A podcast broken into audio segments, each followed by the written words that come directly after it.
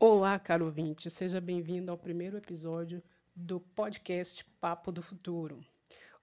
O nosso assunto hoje é pensar sobre o futuro.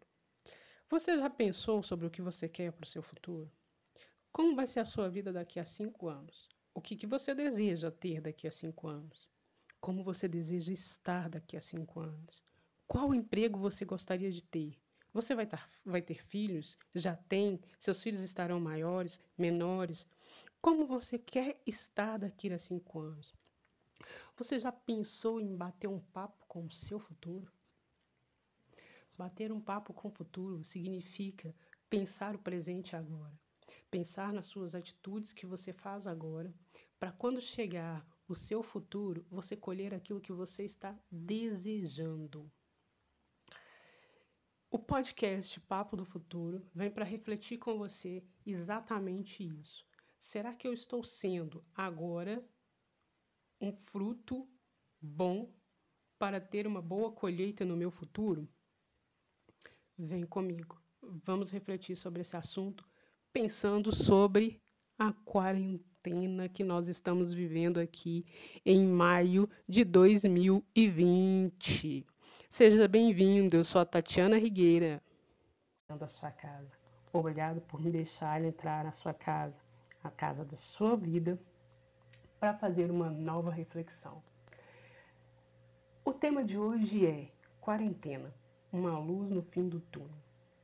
Será que realmente, amigo ouvinte, a quarentena que nós estamos vivendo agora por causa de um único vírus é mesmo só se guardar dentro de casa? O vírus que me forçou a parar. Você já parou para pensar que nos últimos anos, nas últimas décadas, nos últimos 10 anos, se não me engano, nós estamos vivendo freneticamente.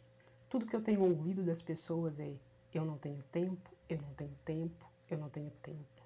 Algumas pessoas marcam encontros com amigos, pessoas queridas e dizem: um dia a gente vai se ver, vou marcar ali na sua casa, mas eu não tenho tempo, mas eu não tenho tempo.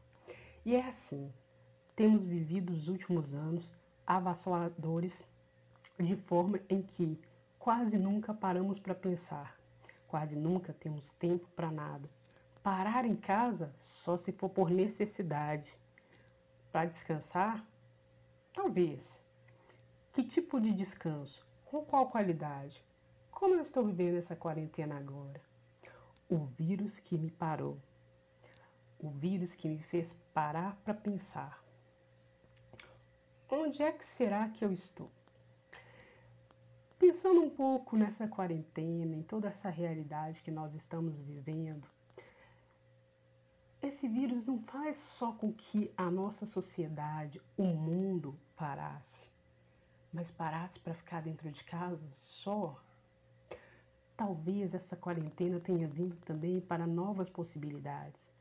Uma possibilidade que o mundo inteiro anda querendo, mas nunca tem tempo de encontrar. A possibilidade de parar. Parar para refletir para onde nós estamos indo. Quem somos nós? Nós não somos a humanidade de 500 anos atrás. Nós não somos a humanidade de 1940. Hoje, nós somos seres humanos novos e renovados. Como assim?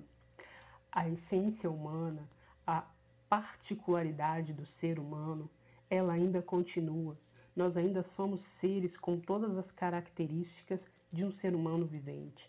Mas não somos mais aqueles seres de uma sociedade que conseguia se enxergar facilmente, que conseguia refletir sobre os temas que lhes eram apresentados, que conseguíamos refletir sobre nós mesmos.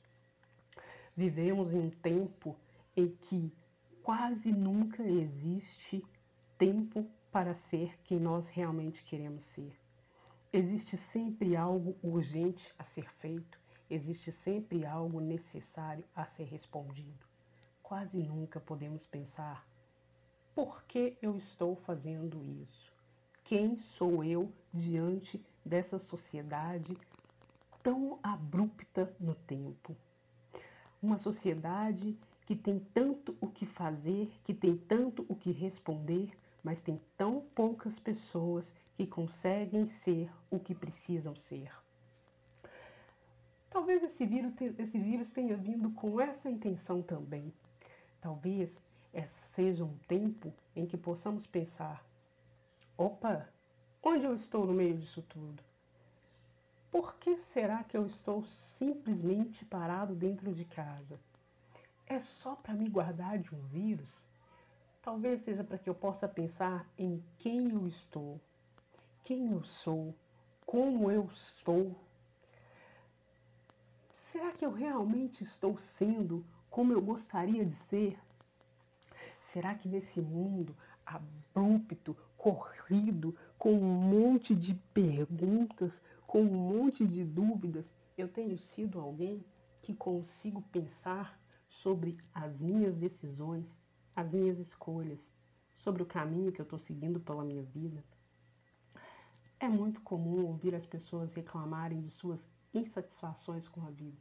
Estão insatisfeitas com o emprego, estão insatisfeitas com o trabalho, estão insatisfeitas com o seu dinheiro, estão insatisfeitas com tantas coisas. Suas necessidades básicas às vezes nem estão sendo realmente respondidas. E quando eu digo necessidades básicas, eu não estou falando de necessidades materiais. Eu estou falando de necessidades de olhar para si mesmo. Quantas são as pessoas que, por causa de uma vida frenética, corrida, onde uma resposta à sociedade é sempre mais importante do que uma resposta a si mesmo, não tem mais tempo para saber qual é a sua própria opinião. O que sou eu no meio de uma sociedade de confusão? Por que eu estou fazendo as coisas que eu faço? Por que eu faço as escolhas que eu faço? Porque eu tenho a posição política que eu tenho porque eu não tenho a posição política que eu tenho, porque eu tenho esta religião, porque é tão importante que os outros queiram tenham que aceitar a religião que eu tenho, ou porque eu não consigo entender quando os outros não querem falar sobre o assunto que eu não quero, que eu quero falar. A oportunidade de ficar em casa é também uma oportunidade de ficar na sua casa interior, de pensar um pouco mais o que realmente é importante para mim. Talvez ficar em casa agora, com o momento do vírus, também seja uma oportunidade de você ter a coragem de ficar dentro da sua casa interior e responder às suas próprias perguntas, sem refúgio, sem esconda, sem o preço, sem esconder-se, sem o preço alto da pressa. A pressa que não me deixa ter cautela para ser quem eu sou, para fazer o que eu preciso fazer porque é melhor para mim, para responder sim ou não com a certeza dos meus valores, com a certeza das minhas escolhas. Talvez esse vírus que agora já deixa de ser uma piada e começa a ser um incômodo, Antes era uma piada. Estou em casa, de quarentena. Já fui do sofá para a sala, da sala para o sofá. Já comi bastante, já bebi bastante, já dormi, já fiz tantas coisas. Então vamos agora pensar. Já estou cansada, já ri, já foi tão brincalhão. Agora me começa a subir um incômodo de estar dentro da minha própria casa. Um incômodo de não poder sair na rua, o incômodo de agora, a minha casa está pequena, já não tem mais tanto espaço como tinha. E o que antes era apenas uma piada, algo que me levava a me divertir como um fato de brincadeira, agora começou a ser um incômodo. Mas, e se agora esse incômodo de ficar dentro de casa também me fizesse refletir sobre o incômodo de ser a mim mesmo? De responder as minhas próprias perguntas, de ter uma resposta para aquelas questões que só eu posso responder a mim mesmo diante da vida. Que só eu posso ter a postura sobre o que é melhor para mim. Respostas estas que precisam de tempo, refúgio e calma. Tempo agregado dentro de si, tempo agregado dentro de casa. Refúgio dentro de si, com coragem, com plenitude, para saber que eu preciso ter sempre as melhores respostas sobre o que é melhor para mim. Eu preciso ter sempre a coragem de pensar no que eu estou escolhendo para mim. Eu preciso sempre ter a coragem de desacelerar o passo para ver onde o passo tem me levado. Eu preciso pensar um pouco, eu preciso ter a coragem de encontrar com mim mesmo. Agora, a quarentena pode ser um ótimo momento para que eu possa abraçar as minhas questões, para que eu possa abraçar o pensamento de um mundo que eu desejo. Um mundo que eu desejo que só vai existir a partir primeiro de mim. Não tem como eu ter um mundo melhor se o meu interior não está melhor. Eu preciso melhorar o meu interior para ver um mundo melhor. Ah! E se eu estiver esperando um mundo diferente depois da crise do coronavírus, talvez eu realmente encontre um mundo diferente, mas o um mundo diferente fora de mim nunca será para mim um mundo diferente. O primeiro mundo diferente que eu preciso encontrar é o meu. Eu preciso encontrar em mim mesmo um mundo diferente. Um mundo onde as minhas escolhas sejam prioridades. As minhas escolhas, como prioridade, precisam ser conscientes, precisam ser corajosas, precisam ser abraçadas. Ninguém vai viver por mim a arte de viver a minha vida bem vivida. Eu preciso saber que com essa quarentena eu tenho a possibilidade de, quando ela terminar, abrir a porta da minha casa e encontrar um mundo melhor. Vou encontrar um mundo melhor? Vou sim. Mas como que eu vou encontrar um mundo melhor? Haverão pessoas tristes, chorando porque perderam seus parentes queridos. Haverão pessoas tristes chorando porque estão desempregadas. Haverão pessoas tristes chorando porque o mundo estava melhor antes do vírus. O mundo diferente que eu vou encontrar será um mundo que vai nascer a partir de mim mesmo com toda dor, mesmo com toda dificuldade, eu encontrarei um mundo diferente a partir de mim, um mundo melhor, o um mundo melhor que nasceu dentro de mim a partir do momento em que eu voltei para dentro de mim e reafirmei os meus valores, reafirmei a minha existência. Deixei de silenciar o quem eu sou para uma sociedade abrupta, com pressa com uma resposta imediata para fazer surgir de forma veemente quem eu sou para mim e para toda a sociedade. O primeiro passo, meu caro ouvinte, é esse que você está fazendo agora. Você está dando o primeiro passo para um mundo melhor. Está ouvindo esse podcast do Cultura Sem Fronteira. Você vai refletir pensar sobre esse assunto.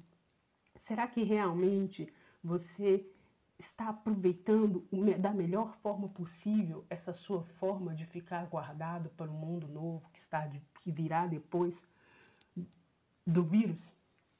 Depois de toda essa pandemia, calamidade, eu gostaria de chamar isso tudo depois de uma nova oportunidade, de uma nova sociedade, que precisa enxergar a partir de si, primeiro de mim, um mundo que pode ser diferente.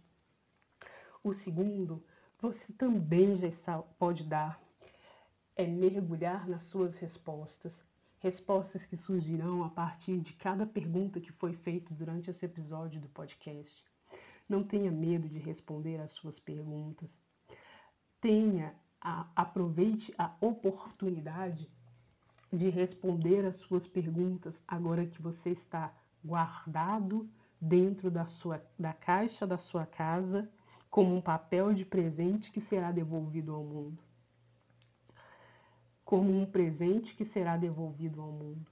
Devolva ao mundo, devolva à humanidade o presente que você é para ela própria. Devolva com uma forma melhor, em um mundo tão corrido que provavelmente pouco a pouco voltará a ser abrupto, voltará a ser um mundo imediatista, mas agora ele não será mais imediatista e abrupto para você, que respondeu às suas próprias perguntas e saiu dessa quarentena um ser humano sadio, salvo e diferente, por dentro e por fora. Forte abraço! Aqui é o Cultura Sem Fronteiras, pensando no melhor para o mundo e para você. Bom dia, boa tarde, boa noite, boa madrugada. Olá, querido ouvinte, seja bem-vindo, seja bem-vinda. Obrigada por me receber na sua casa, no seu espaço, na sua existência. Estamos aqui para mais um podcast para a gente conversar. Esse é o Papo do Futuro. Eu sou Tatiana Rigueira e essa é a nossa forma de pensar no presente, num futuro diferente. Esse episódio é um dos episódios que eu vou fazer todos os meses, exclusivo e dedicado à mulher. Tá? Então, todo mês vai ter um episódio durante um, algum tempo exclusivo e dedicado à mulher. É, esse episódio especificamente, ele tem esse nome, dedicado à mulher. E eu quero trabalhar, quero pensar um pouco, refletir com você, meu autor, minha autora, é, algumas condições que é, eu vejo diante da necessidade que as mulheres precisam ouvir.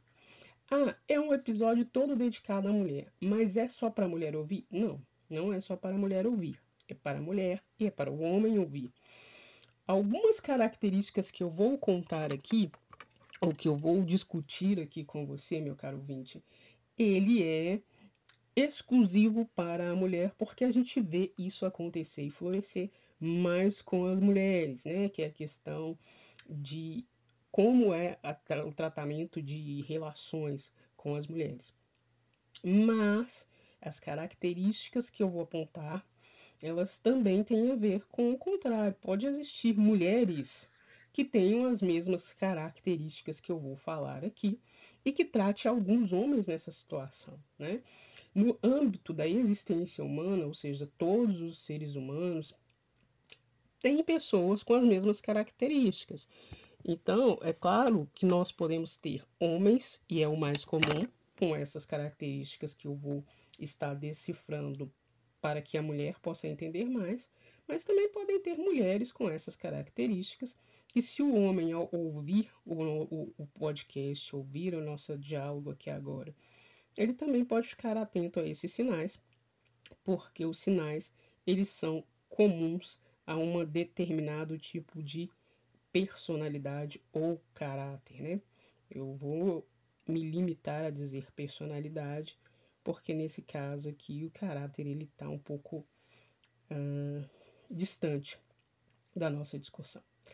Então, o que, que a gente vai falar, o que, que a gente vai refletir nesse nosso episódio? Primeiro contexto é a mulher. Né? Esse discurso que a gente tem ouvido, não só aqui no Brasil, mas no mundo inteiro. Quem é a mulher? A mulher pode o que? A mulher não pode o que? Qual é o lugar da mulher? Bom, primeira coisa que a gente precisa entender é que eu vou usar alguns nomes para gente para ficar mais claro, né? Quem é essa mulher? Essa mulher ela vai ter sempre um nome, que é aquilo que identifica ela. Né? Então eu vou pegar aqui uh, um exemplo qualquer, né? A sei lá, Margarida ou a Keila ou a Carla, enfim, qualquer mulher. Esses nomes são nomes aleatórios que estão vindo na minha mente, que eu estou citando para que você, ouvinte, consiga compartilhar um pouco mais comigo essa ideia, para que você entenda o que, que eu quero dizer nesse contexto, nessa reflexão aqui. Quem é essa mulher? Essa mulher é uma mulher com nome, uma história e perspectivas. O que, que ela pode? Ela pode aquilo que ela quiser. Né? Ah, mas esse, essa frase é clichê. Ela é clichê se você ainda não entendeu. Não é que a mulher pode fazer o que ela quiser num contexto de desrespeitá-la. Né? Eu acho que a sociedade, acho não, tenho certeza, nós estamos numa discussão linda sobre o que cabe e o que não cabe à mulher, e a fala maior é ela faz o que ela quiser, mas ela faz o que ela quiser desde que aquilo não vá desrespeitá-la. Né? Desde aquilo que não vá diminuir a sua dignidade humana primeiro e depois dignidade sexual de quanto mulher. Nesse contexto, é, antes de eu discutir quem é a mulher, eu preciso discutir como é que essa mulher foi educada, né? Porque às vezes eu estou ensinando, eu estou dizendo que a mulher pode tudo, que a mulher é isso, que a mulher é aquilo, mas eu estou esquecendo que a nossa sociedade, ela não é a nossa sociedade exclusivamente brasileira, e essa característica ela se reflete em várias partes do mundo, mas eu vou falar da nossa sociedade brasileira porque é onde eu tenho a maior percepção dessas coisas. Essas características elas é, são bastante peculiares. Qual é a primeira característica? Como se educa essa mulher? Não edu nós não educamos a mulher para que ela tenha autoestima. Nós não educamos a mulher para que ela saiba a verdade. Vou dar alguns exemplos, meu querido ouvinte, para que você entenda. Nós ensinamos a mulher que ela quer ser princesa, que ela quer ser submissa, que ela precisa ter casinha, que ela precisa estar para ser feliz, ela precisa estar num conto de fadas. Bom, isso é, é dito para criança, para mulher, né, para menina, que isso é um conto que um conto de fadas é bonito, né? Haja vista Branca de Neve, haja vista todos os outros casos aí de contos de fadas, de contos onde a mulher desenvolve um papel que é salvo. Há algum problema nisso? Nenhum desde que a criança ela seja educada uh, de forma com a sua capacidade de compreensão a entender que uma fábula é uma fábula e que uma existência é uma existência.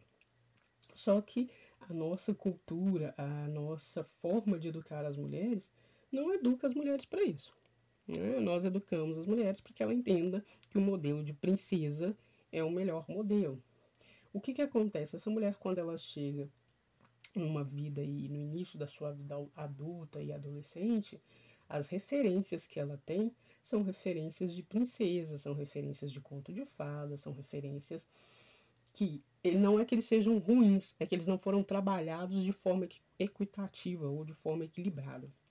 Porque a mulher precisa saber que ela é princesa, mas ela precisa saber que para ela ser princesa ela tem que agir como princesa, ela não pode ficar sentada esperando o príncipe que nunca vai chegar para salvá-la.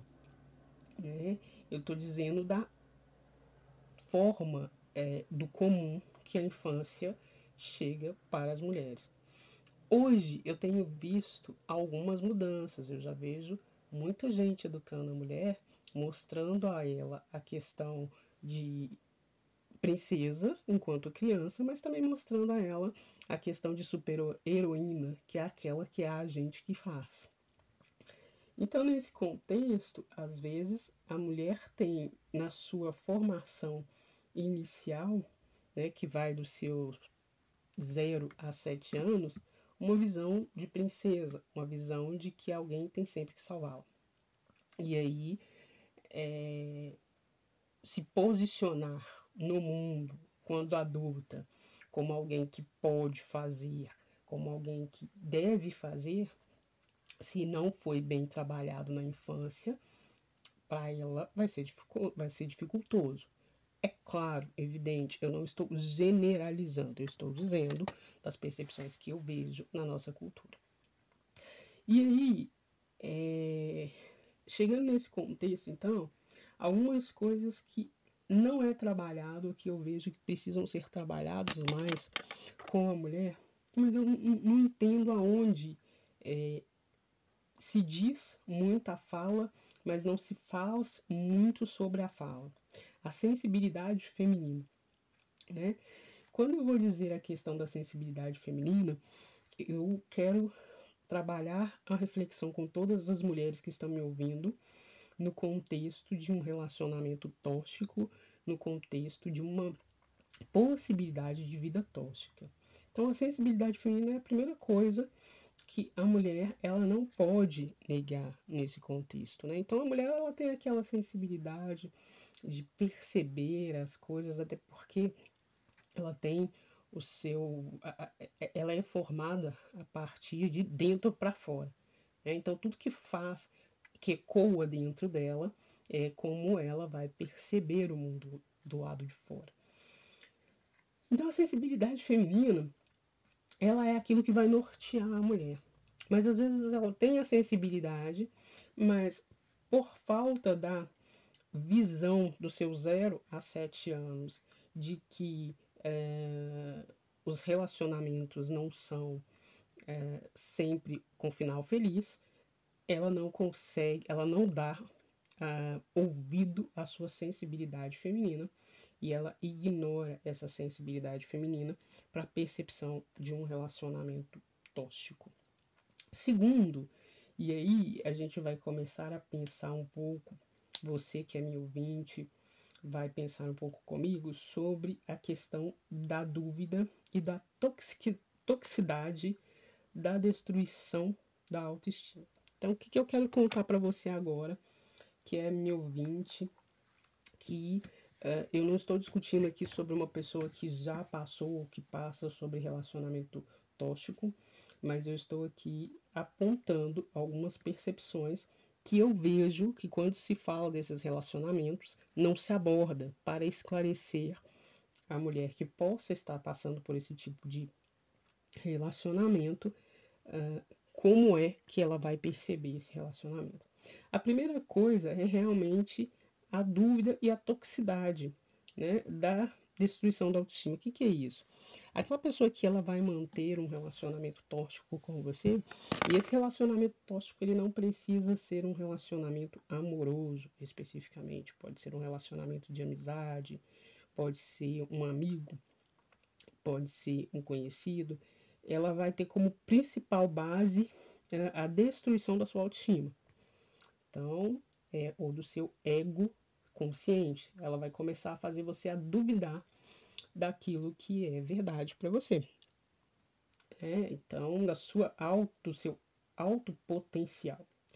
Você vai dizer, nossa, eu vou fazer isso, mas você dá conta, né? Ela vai começar a fazer você duvidar daquilo que você é e daquilo que você de fato acredita, da sua autoestima. Qual que é o objetivo disso? O objetivo disso é fazer com que você duvide de si mesmo, né? E quando você duvida de si mesmo, então essa pessoa que tem essa, esse objetivo de relacionamento tóxico, ou que é tóxica por natureza, ela vai dar o segundo passo, que é te ensinar é, inconscientemente a autossabotagem. Por quê? Primeiro ela vai destruir a sua autoestima, ela vai dizer para você, nunca vai ser de uma forma clara, vai ser sempre de uma forma muito sutil que você nem vai perceber. E você vai estar tá achando que isso é uma coisa bem uh, até natural da sua percepção, porque você começa a pensar que é com você, mas o problema está no outro, mas ele devolve o problema como se fosse para você. Né? Então você fala, ah, eu acredito que eu vou fazer isso. A pessoa fala, não, mas você não tem potencial para isso, você está enxergando muito longe, você está dando passos muito altos. Mas a pessoa que ela tem, é, ela quer manter um relacionamento abusivo, ela tem um tom de voz convencedor. Né? Ela vai te ouvindo e a, o problema maior dessas pessoas que querem fazer é, criar esse tipo de vítima, né, é que elas são pacientes. E a paciência, bem aplicada em uma destruição, destrói o outro com uma dimensão de uma bomba atômica sem que ele perceba. Então ela vai te ensinar a se auto-sabotar aos poucos, né? Então, primeiro ela vai fazer você duvidar da sua estima, da sua verdade, daquilo que para você é tudo que você acredita. Depois ela vai começar a te ensinar é, calmamente a autossabotagem, né? Então, com o discurso de quem te ama ou de quem gosta de você ou de quem quer te proteger, as pessoas que vão querer um relacionamento tóxico ou que são que criam vínculos tóxicos, elas sempre vão usar as palavras para te proteger. A palavra proteção, a palavra carinho, a palavra preocupação são palavras muito usadas por essas pessoas porque cria com você um vínculo de segurança, cria com a mulher, cria com a vítima um vínculo de segurança.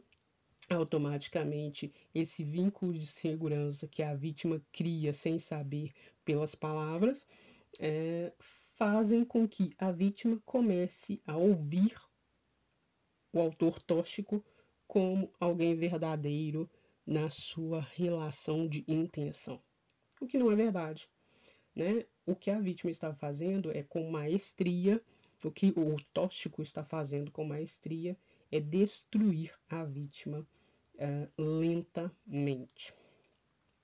Depois é a questão da, de que essa pessoa, né, essa pessoa tóxica, ela não tem moral.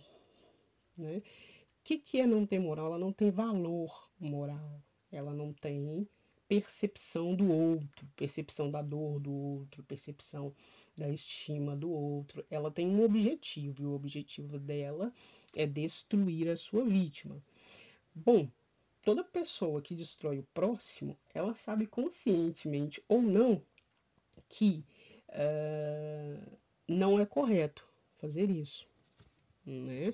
Ela, ela sabe que quando ela destrói a autocerteza da pessoa, é, não é correto. Mas tem outra questão com relação a isso, que é a questão da moral, né? E aí, a vítima, ela começa a dialogar com aquele que seria o seu uh, o seu autor, né, aquela pessoa que está mantendo com ela um relacionamento tóxico, uh, de forma consciente moral. Então a vítima, ela sempre vai partir do pressuposto que o outro tem moralidade.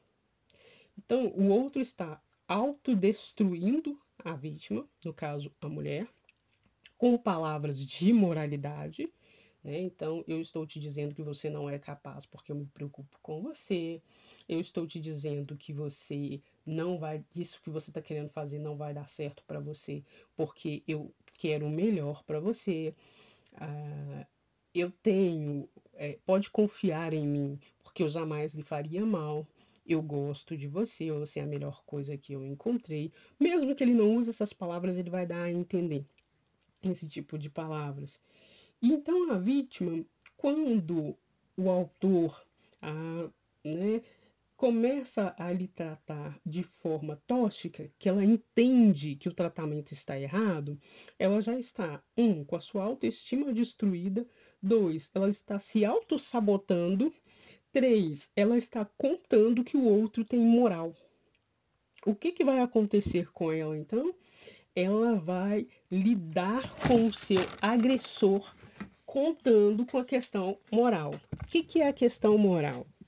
O outro sabe o que não é bom, o outro sabe o que fere, o outro sabe o que machuca, o outro tem consciência de que isso não é certo fazer com o próximo. É aí aonde a vítima começa a sofrer as agressões, sejam elas né, físicas ou sejam psicológicas, e já não consegue mais distinguir entre a falta da moralidade e a falta de amor. Porque o, o, aquele que é o autor do relacionamento tóxico, ele preparou tão bem o seu caminho que quando a vítima está lidando com ele no um contexto moral, ela já não está mais em condição da certeza daquilo que ela pensa e daquilo que ela acredita. E ela vai lidar com ela vai lidar com essa pessoa com a autoestima destruída, a dúvida de si e a autossabotagem instalada, e depois disso ela vai lidar com o seu autor, né, com aquele que é o seu agressor, contando com a questão moral. O que, que vai dar, o que, que vai acontecer com isso? O agressor não tem moral, então ele não tem bondade, ele não tem é, consciência de benevolência para com o outro, ele não tem o próximo com amor de compaixão, quer se colocar no lugar de. Mas a vítima ainda tem. Então, por ter esse, esse pensamento, ela acha que o seu agressor também tem. E ela começa a lidar com ele e a trabalhar com ele num campo de igualdade moral ou de igualdade do bem para com o próximo. O que que acontece com isso? O agressor ataca a vítima, a vítima responde com igualdade moral, ela é desarmada porque ela já não tem mais autoestima, ela já se auto-sabota, ela já duvida da sua verdade e o agressor coloca para ela que ela está enxergando as coisas erradas. Então, quando você conta como vítima, né, em um relacionamento tóxico, que aquele que está com você, ele tem uma moral, ele está entendendo o que é bom e o que é ruim, você permanece naquilo achando que o outro está dialogando com você de igual para igual, mas ele não está. Ele não está por um único motivo.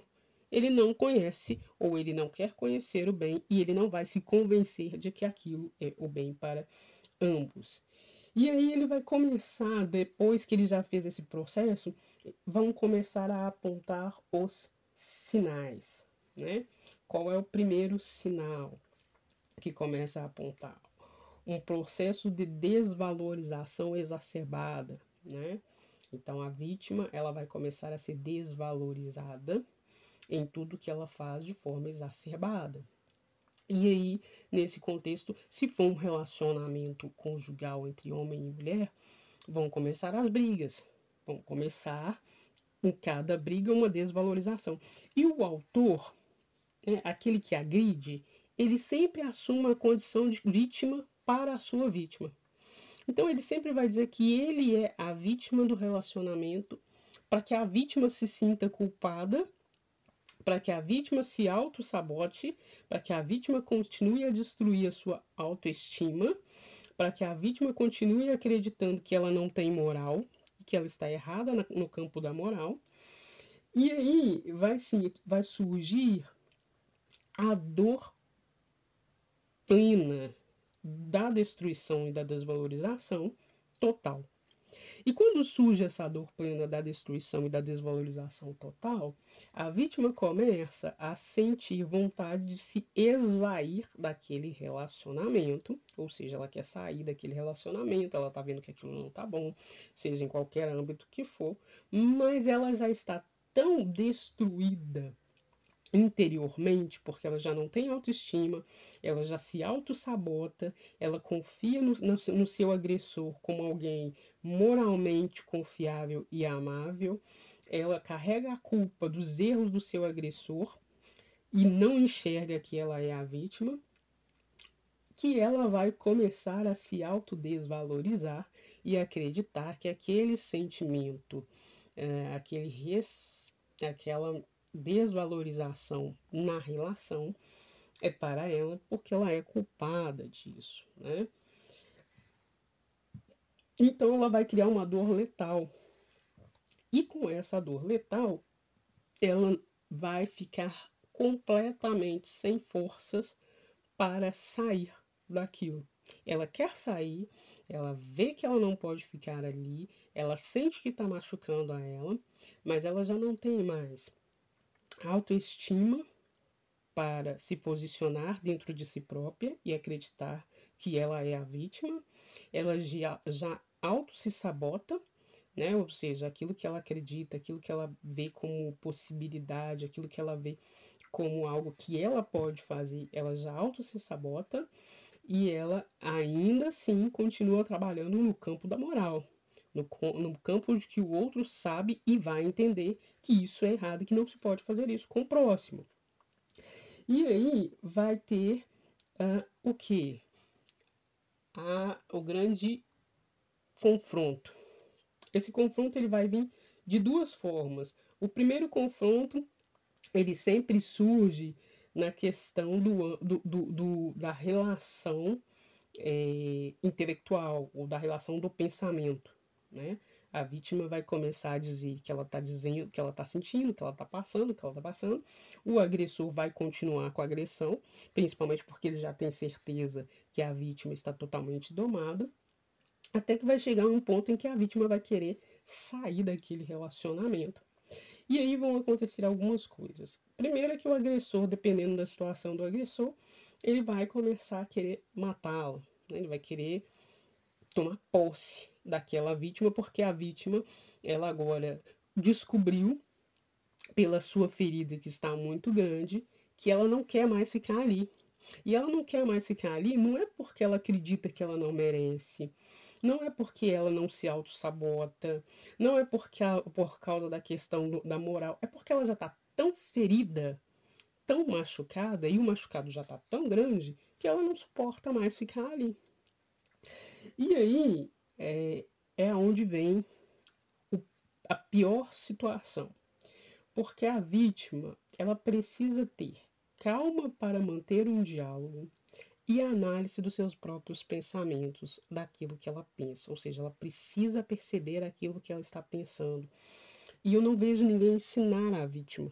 Ninguém diz isso uh, publicamente. Talvez seja eu que não consigo enxergar todas as notícias do mundo e tem alguém em algum lugar do mundo falando isso, mas eu não consigo ver isso.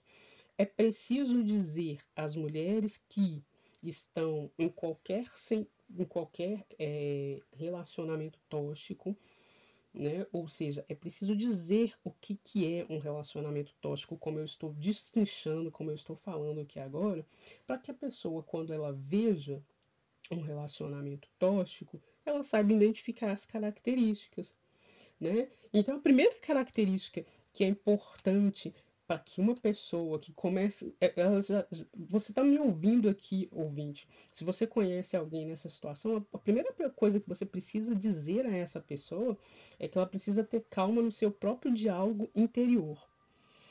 Né? Então, o seu diálogo interior ele não pode ser pesado dos seus próprios sentimentos e da sua própria verdade. Por que, que não pode? Porque essa pessoa está fragilizada interiormente, porque ela foi destruída pelo seu agressor.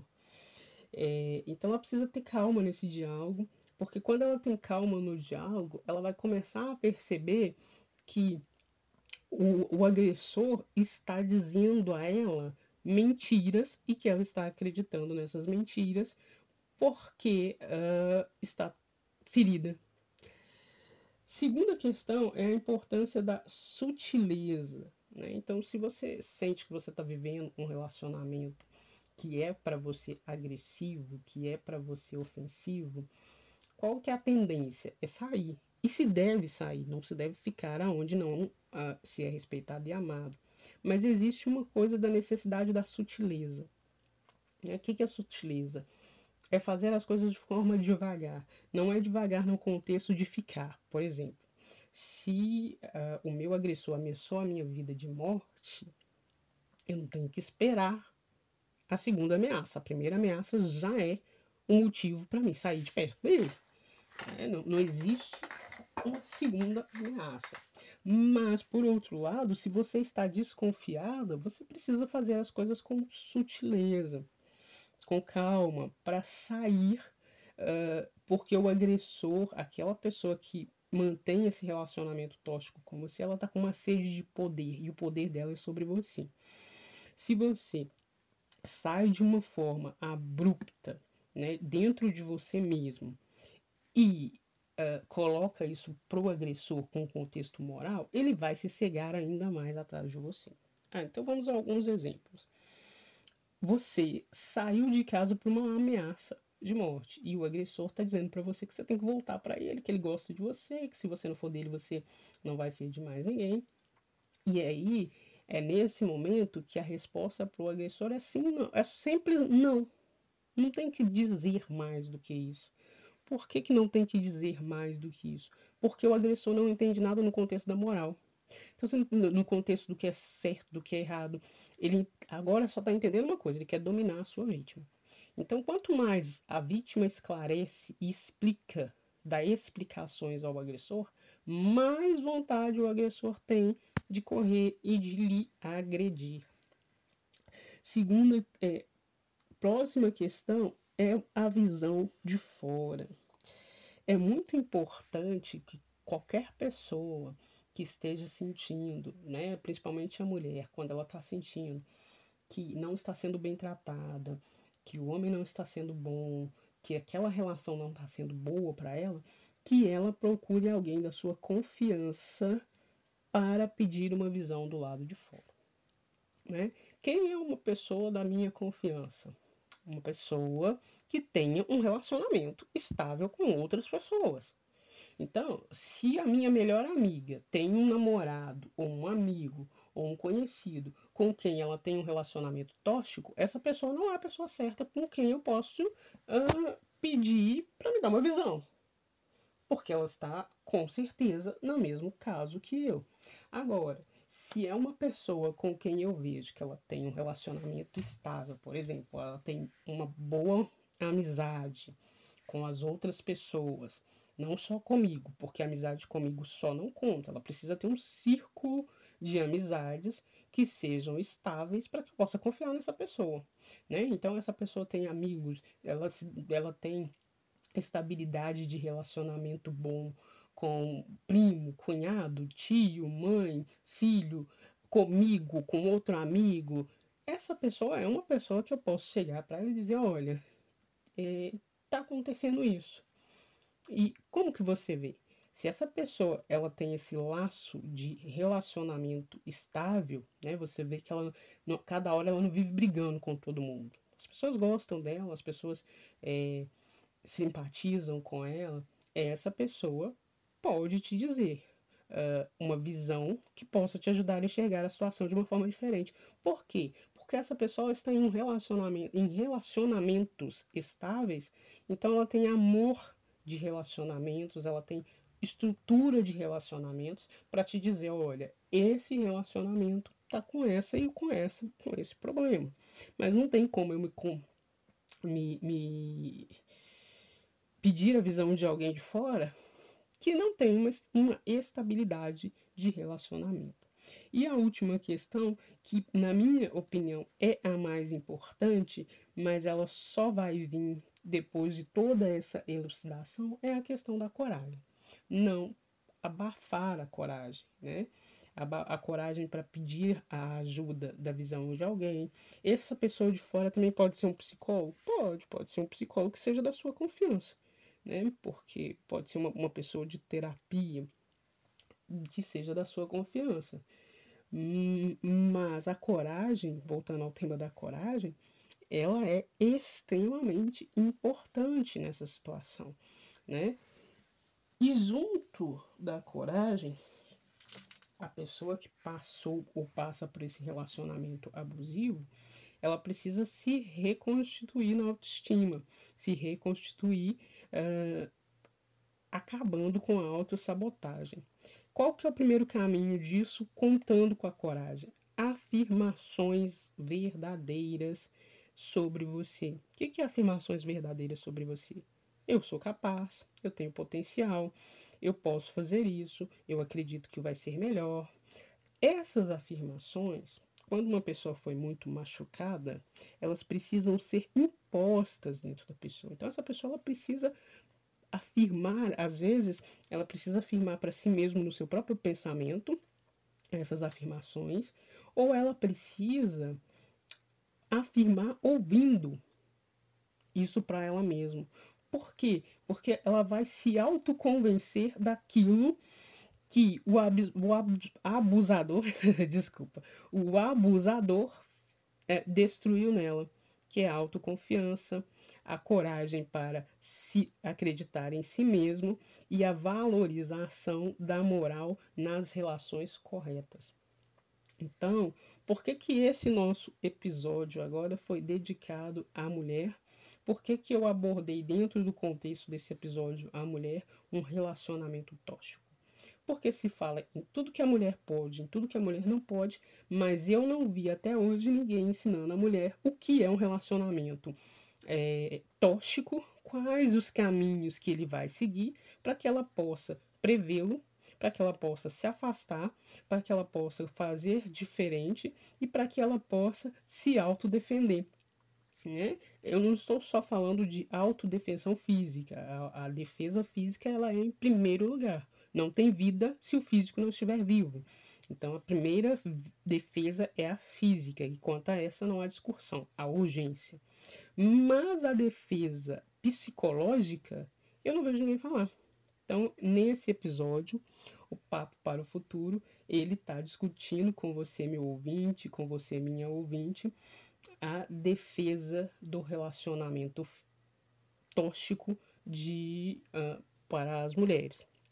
Todas essas características que eu disse aqui se enquadram a um homem que possa tratar uma mulher com, em um relacionamento abusivo, mas também vão se encaixar em mulheres que podem ser abusivas com os homens. Ah, mas você, é, você quando está falando no seu podcast, está falando que os homens são vítimas? Não, eu estou dizendo que as pessoas no mundo têm caráter e mulheres podem ter um caráter de abusar do seu, dos homens com quem elas estão. Homens têm esse caráter. É mais comum nos homens pela sociedade, pela tradição cultural. Mas pode acontecer também com mulheres. Agora, essas características desse relacionamento que eu estou falando aqui, tóxico, né, ou destruidor, ele vai se dar em uma amizade tóxica, destruidora, ele vai se dar uh, em um relacionamento de inveja, né? ele vai se dar num relacionamento de autodestruição do próximo por próprio divertimento. É, isso são características do ser humano tóxico.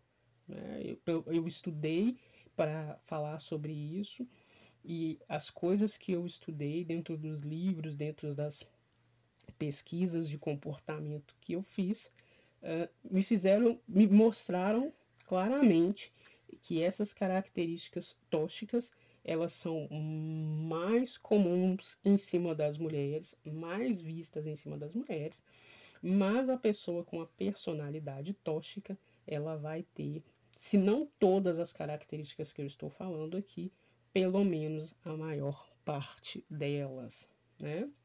Um forte abraço para você, meu ouvinte. Obrigado por me ouvir. Obrigado por estar me escutando. E vamos que vamos para o próximo episódio. Eu sou a Tatiana Rigueira e esse é o Papo com o Futuro. Forte abraço, até o próximo episódio. Olá, meu amigo ouvinte. Bom dia, boa tarde, boa noite para você. Eu não sei qual é o horário que você vai me ouvir. Bom, esse é o nosso primeiro episódio de um Papo para o Futuro. Seja bem-vindo. Eu sou Tatiana Rigueira e eu vou compartilhar com vocês um pouco do, dos meus conhecimentos com relação à experiência de planejamento de futuro e execução de sonhos. Eu estou pesquisando sobre esse assunto já há algum tempo. Eu não tenho todos os assuntos, eu ainda não sou uma expert, mas eu tenho um conhecimento que eu acho que já é o suficiente para poder estar tá compartilhando com as pessoas e, quem sabe, agregar alguma coisa a, a mais na vida das pessoas. Bom, é, esse nosso episódio de hoje ele vai falar sobre a importância de você pensar no seu futuro, mas a importância de que você para pensar no seu futuro, precisa estar pensando em você no seu presente. Então você precisa ter um conhecimento de si mesmo, saber quem você é, o que você quer, quais são os seus valores, quais não são os seus valores. É verdadeiramente mergulhar num mar profundo, imerso interior, para que você possa começar a pensar no seu futuro uh, com uma visibilidade diferente e acreditando que você realmente vai conseguir fazer exatamente aquilo que você quer. Por que, que você, antes de pensar no futuro bem distante, precisa se auto-mergulhar em si mesmo? Porque as respostas para o que você quer no seu futuro só estão dentro de você. Mas acontece que hoje em dia a gente tem tanto barulho, tanta bagunça, tanta confusão, que a gente esquece de nos ouvir. E ao esquecer de nos ouvir, a gente uh, não consegue descobrir realmente qual é o verdadeiro desejo. Então, a primeira pergunta que você, meu ouvinte, tem que fazer, que eu precisei fazer, é que eu, uh, ao trabalhar com outras pessoas sobre esse assunto, é, constatei que é a verdade, é que você precisa ter uma experiência de silêncio interior. Por que, que você precisa ter uma experiência de silêncio interior? Porque essa experiência ela vai fazer você é, ela vai te dar uma certeza do seu próprio autoconhecimento. Ela vai tirar de você o medo de se conhecer.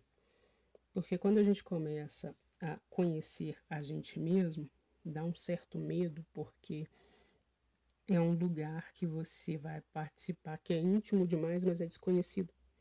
Né? Então você começa a ter um medo enorme. Então a experiência do silêncio, ela vai começar a fazer você ouvir a si mesmo com mais cautela e mais tranquilidade. Algumas coisas vão acontecer com você, meu amigo ouvinte, quando você começar a fazer essa experiência. Os primeiros fatores que vão surgir é, primeiro, um incômodo, né? Vai surgir um incômodo então você vai precisar escolher um local calmo, tranquilo, um horário calmo e tranquilo que você tenha uma experiência profunda de silêncio. Então, nesse primeiro momento, principalmente se você é uma pessoa muito agitada, uma pessoa com a vida muito corrida, que está no automático, você automaticamente vai sentir uma inquietação nos primeiros momentos. Então não adianta você sentar e pensar assim: ah, eu vou fazer 30 minutos de silêncio para mim poder uh, ouvir, sentir a mim mesmo, sentir o exterior e a meditação. Você não vai conseguir fazer isso se você não tem uma rotina uh, onde você tem um costume de ficar consigo mesmo. Comece com 5 minutos, comece com calma, comece respirando um pouco. Não fique pensando no tempo no primeiro momento, porque o tempo em que você vai fazer isso no primeiro momento, ele é absolutamente irrelevante. Nesse primeiro momento, você precisa comunicar ao seu cérebro que você está querendo tomar uma nova, um novo hábito, uma nova atitude. Depois, você vai receber uma dispersão, vai perceber dentro de você mesmo uma dispersão interior e exterior. Então, quando você já tiver com essa possibilidade aí de conseguir se sentar consigo mesmo no silêncio, que geralmente dependendo varia muito de pessoa para pessoa, mas dependendo da, do grau de agitação da pessoa, ela vai levar quase uma semana só para conseguir sentar em silêncio. Depois que ela conseguir sentar em silêncio, que ela começar a perceber o silêncio, porque o silêncio ele precisa ser ouvido, vai vir uma inquietação interior, não é exterior. É como se o tempo todo tivesse uma voz dentro de você gritando o tempo todo que você precisa se movimentar, que você precisa se movimentar, mas você já consegue ficar sentado em pleno silêncio, é, se sentindo. Isso você já consegue. Nos primeiros 4, 5 minutos você já consegue fazer isso, mas você vai ouvindo um monte de pensamento dentro de você.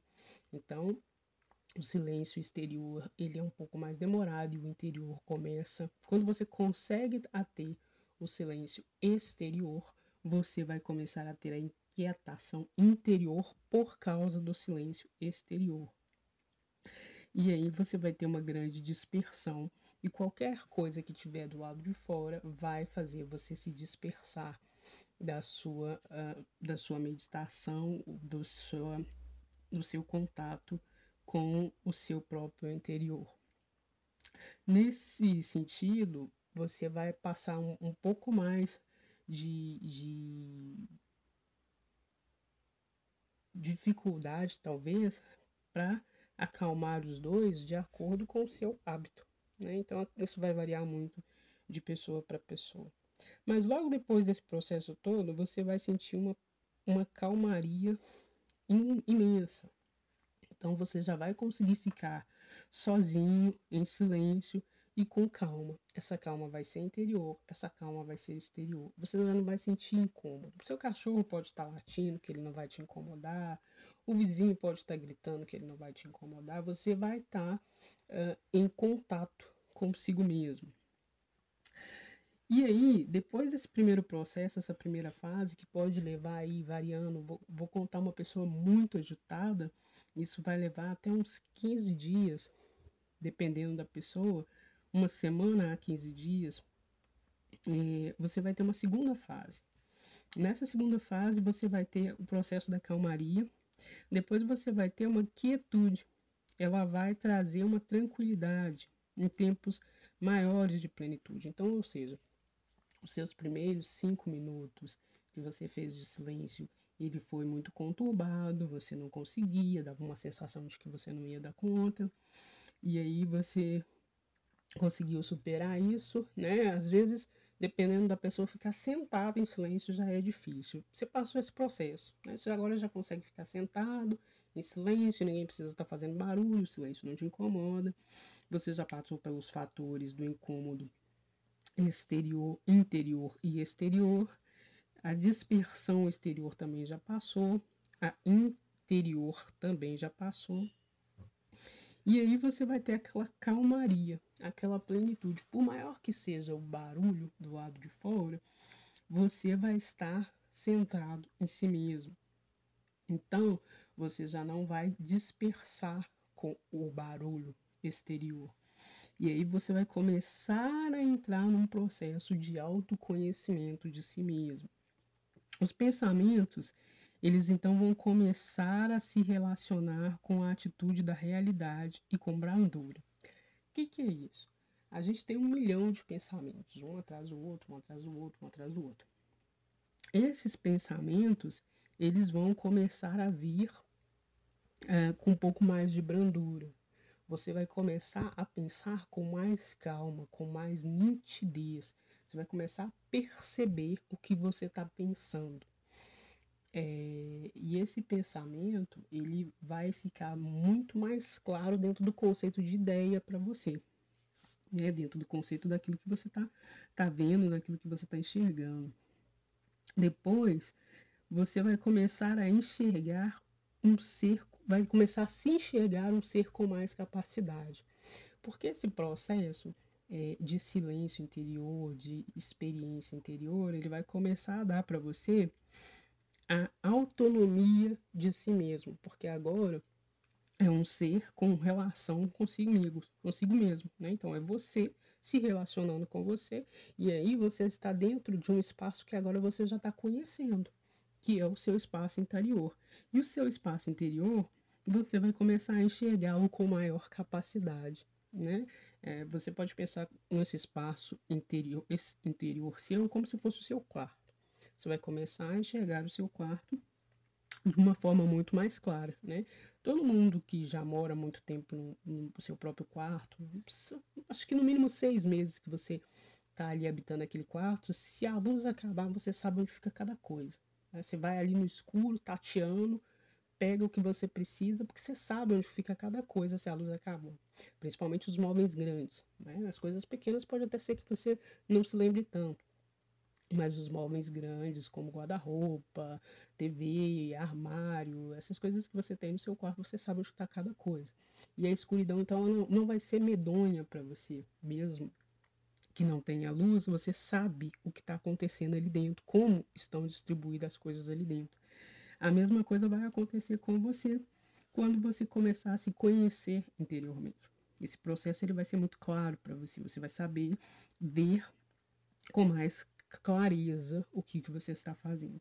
Então, automaticamente, você vai começar a ter autoconfiança. A sua autoconfiança ela vai aumentar esse nível você vai começar a ter mais certeza do que você pode, do que você não pode, do que você gosta, do que você não gosta.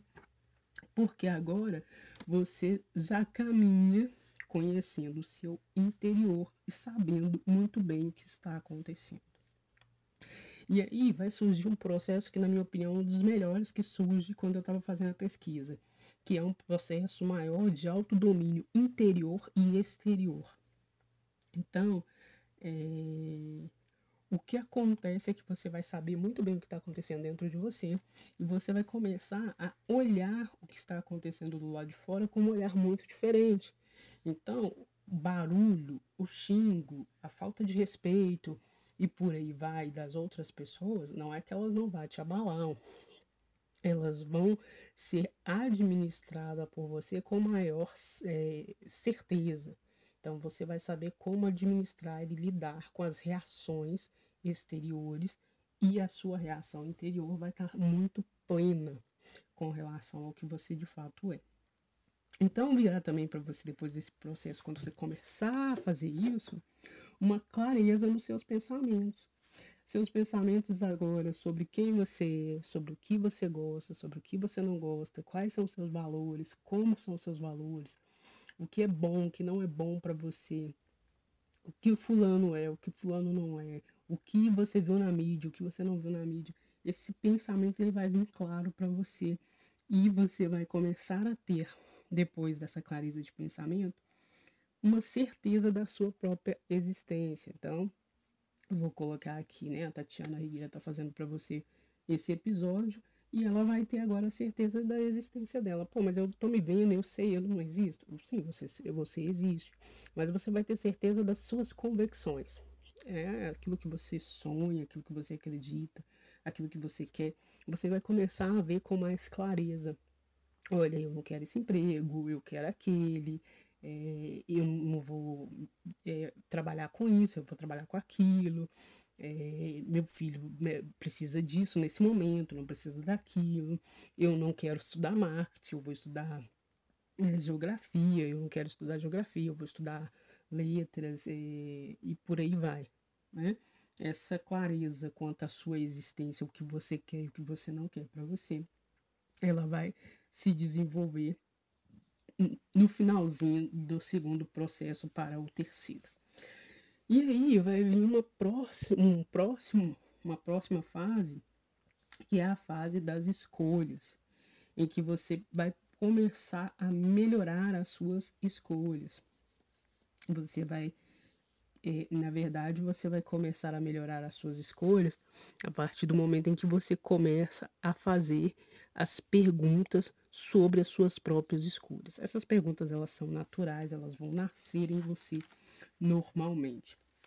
Tá? Eu sugiro que você escolha algumas perguntas para responder para si mesmo, porque é, as cinco primeiras perguntas, né? Você pode escolher cinco perguntas. É, eu acho essas perguntas precisam ser de cunho, de cunho importantes para você, né? Por exemplo, é, o que é fidelidade para mim, o que é o amor para mim, como é o meu emprego para mim, como eu vejo o meu emprego, eu estou feliz porque eu estou infeliz porque, né?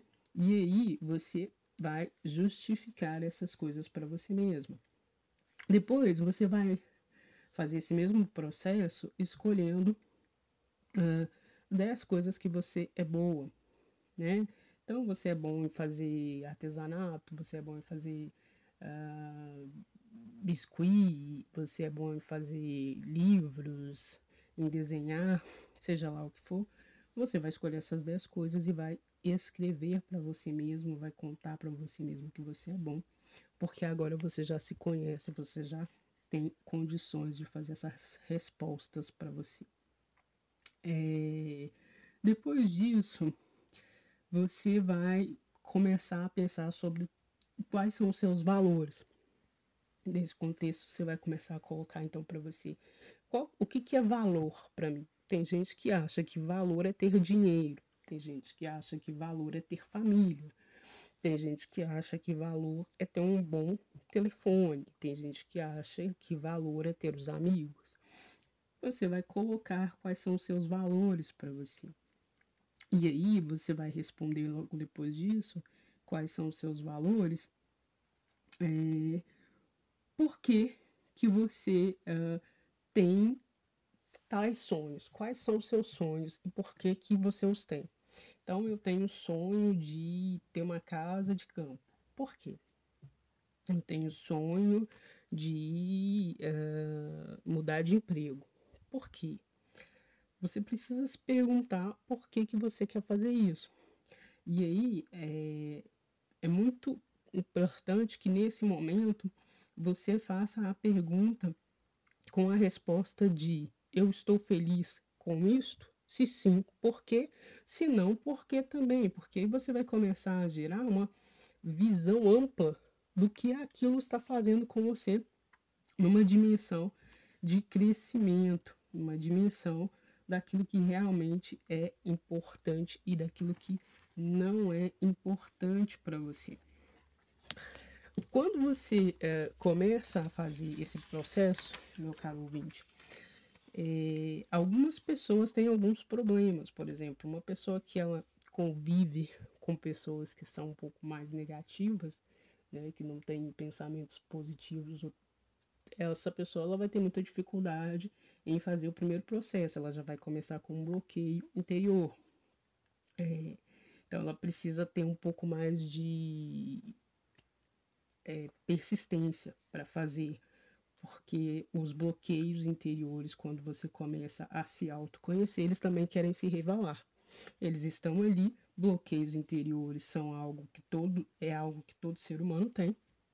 E eles estão ali para te avisar que você pode ser melhor, né? Mas você precisa ouvi-los sem medo. O problema é que quando a gente está é, o tempo todo no automático, trabalha, estuda, menino, filho, ou empresa, dinheiro, relatório, não sei o que. O bloqueio interior ele aparece e você às vezes cala a boca dele, vai embora, não resolve, não responde o porquê que ele está ali, ou às vezes não pensa se você precisa ou não superá-lo, você simplesmente caminha com ele. E talvez esse bloqueio pode ser um dos motivos pelos quais você não consegue chegar a respostas das quais vão te fazer verdadeiramente feliz, onde você possa ser o melhor do que você pode ser, né?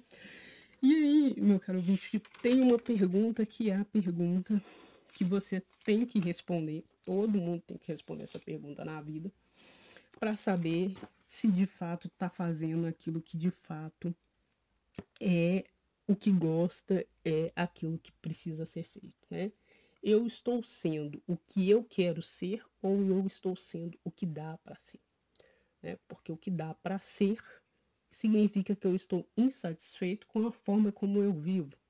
Mas se eu estou sendo como eu quero ser, significa então que eu estou no caminho da plenitude da minha existência. Então, se eu estou no caminho da perfeição, da forma, né, eu estou vivendo da melhor forma possível a minha vida, Logo, eu não estou vivendo aquilo que dá, eu estou vivendo aquilo que é, aquilo que me dá a, a, vontade, a certeza de ser, né? Isso é um processo bastante demorado. Todo esse processo que eu estou explicando para você aqui, meu ouvinte, ele vai levar em torno aí de um mês a um mês e meio para cada pessoa. Isso varia muito. Né? Uma pessoa bastante dedicada com o tempo, ela pode passar esse processo uh, de uma outra forma, né? É, orientado, um guia orientado, como eu fiz quando eu atendi outras algumas pessoas, é, feito com a abordagem direta do inconsciente, pode ser que você consiga fazer em 21 dias. Mas é, a maioria das pessoas que eu vi com abordagem direta do inconsciente acompanhadas conseguiram fazer isso em 30 dias. Então, se você vai fazer na sua casa aí sozinho, é, uma abordagem direta do inconsciente, né, que é esse processo que eu estou te falando aqui de autoconhecimento, você deve levar em torno de 30 dias a 40 dias para começar a reconhecer é, o processo, a melhora, a clareza, a tranquilidade das coisas. E aí você vai começar a ver o mundo de forma melhor, você vai começar a perceber as coisas de forma melhor e você vai ver que a qualidade da sua vida vai aumentar em 100%. Então é isso, meu caro ouvinte. Eu sou a Tatiana Rigueira, esse é um Papo do Futuro. Um forte abraço e até o próximo episódio.